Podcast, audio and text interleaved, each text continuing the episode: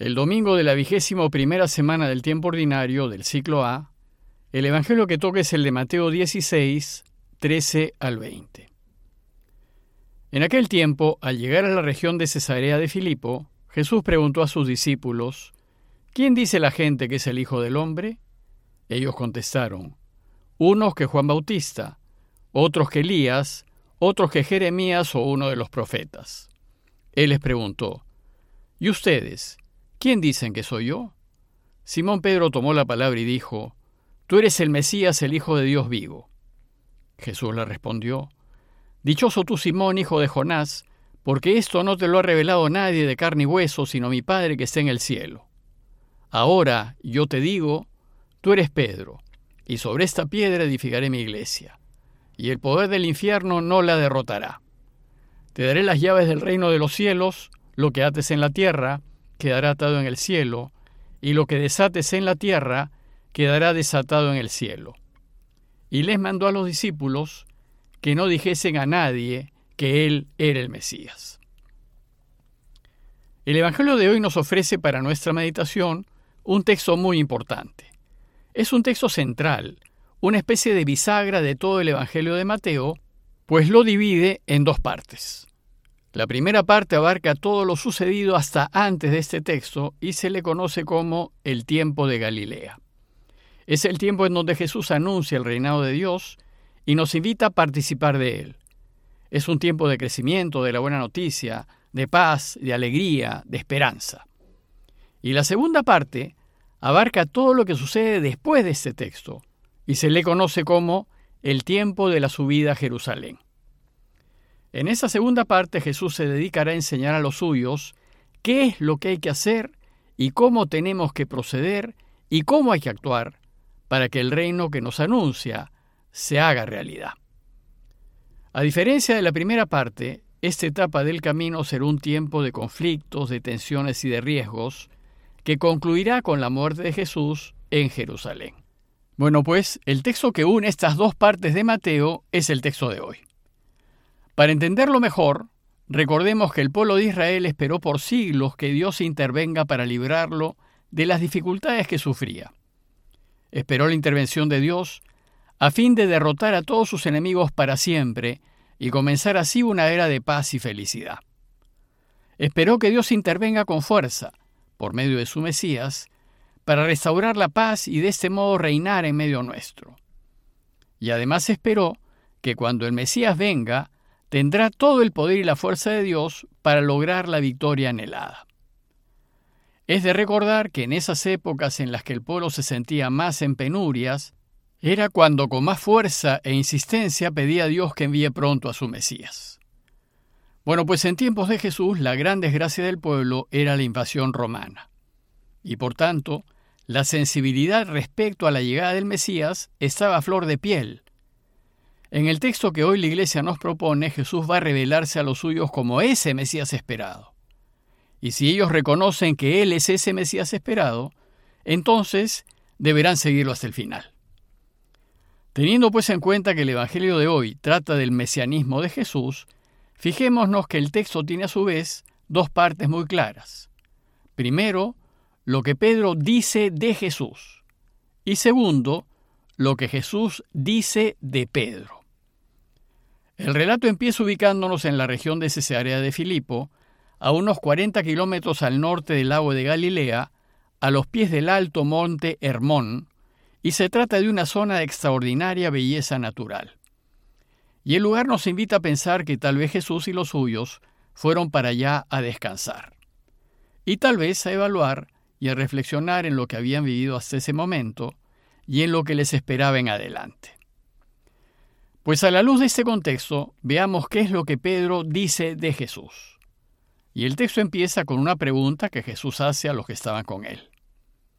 ¿Quién dice la gente que es el Hijo del Hombre?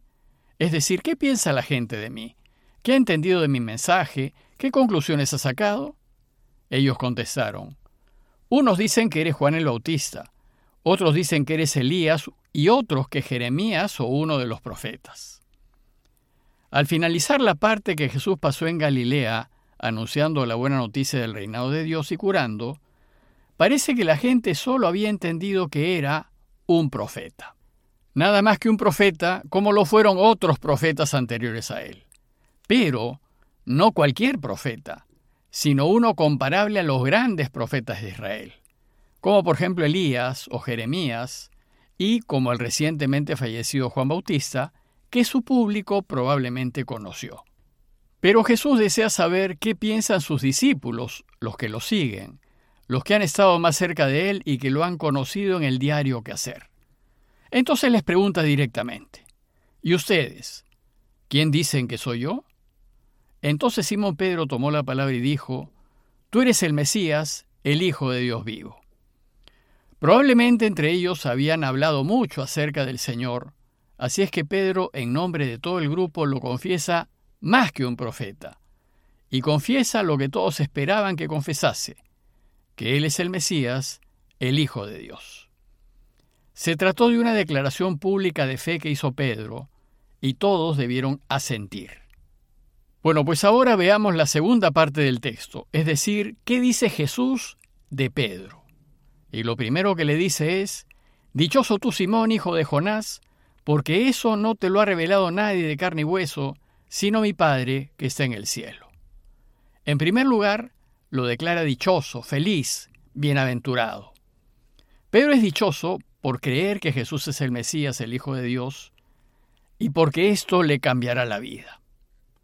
En segundo lugar, le dice que su afirmación es una revelación del Padre.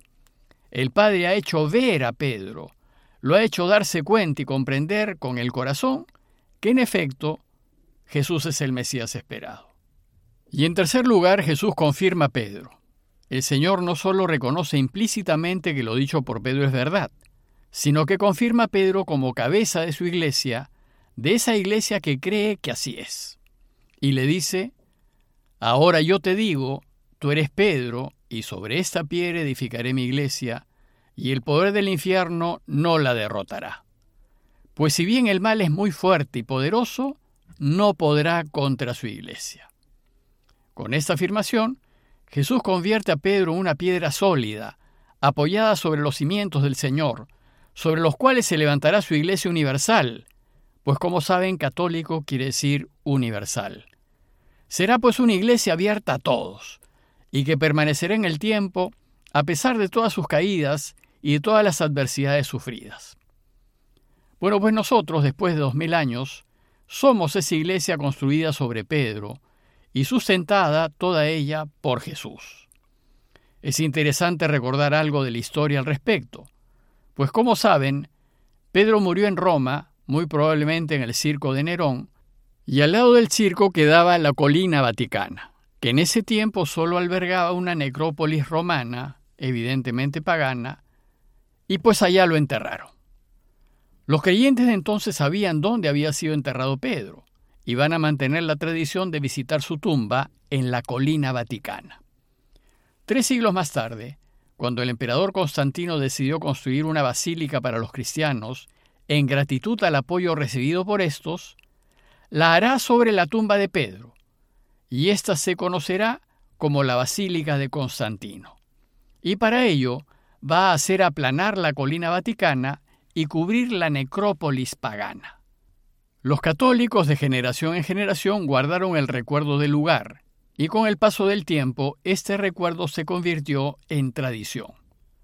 Mil años más tarde, en el siglo XVI, el Papa Julio II inició la construcción de la actual Basílica de San Pedro, pero sobre la vieja basílica que Constantino había construido. Y siguió viva la tradición de que Pedro estaba enterrado en la colina vaticana. A inicios de la Segunda Guerra Mundial, cuando el Papa Pío XII decidió hacer unas refacciones en la cripta, debajo de la Basílica de San Pedro, se descubrió la necrópolis romana y en ella la tumba de Pedro. Una de las cosas más llamativas de la tumba de Pedro es que se encuentra exactamente debajo del altar que construyó Constantino en el siglo IV y exactamente debajo del altar principal de San Pedro del siglo XVI, desde donde el Papa celebra la Eucaristía en las ceremonias principales. Y de esta manera se hace literalmente real lo que dice el Evangelio. Sobre esta piedra edificaré mi iglesia. Finalmente, luego de hacerlo cabeza de su iglesia, Jesús reafirmó la autoridad de Pedro, diciéndole, Te daré las llaves del reino de los cielos, lo que ates en la tierra quedará atado en el cielo, y lo que desates en la tierra quedará desatado en el cielo. Las llaves son el símbolo de autoridad, es lo que permite entrar y salir, atar y desatar, y representan la autoridad que Jesús delegó a su iglesia en la cabeza de Pedro. El Papa tiene en su escudo dos llaves, dos llaves cruzadas que simbolizan las llaves del reino, indicando así esta autoridad delegada. Pero como dice el Papa Francisco, se trata de una autoridad que debe ser de servicio, una autoridad que busque ayudar, levantar, animar, servir. Una autoridad que se apoya en la justicia de Dios, que es toda perdón y misericordia. Es de notar que el Evangelio de hoy termina de una forma algo extraña, pues según Mateo les mandó a los discípulos que no dijesen a nadie que Él era el Mesías. Y esto porque la gente no hubiese entendido el tipo de Mesías que era Jesús. Esto recién lo entenderán luego de su resurrección. A manera de conclusión, preguntémonos, ¿y nosotros quién decimos que es Jesús? ¿Creemos que Él es el Mesías que nos llevará a la liberación total y a la verdadera vida? Y si es así, ¿estamos dispuestos a seguirlo y a jugarnos la vida por Él? Parroquia de Fátima, Miraflores, Lima.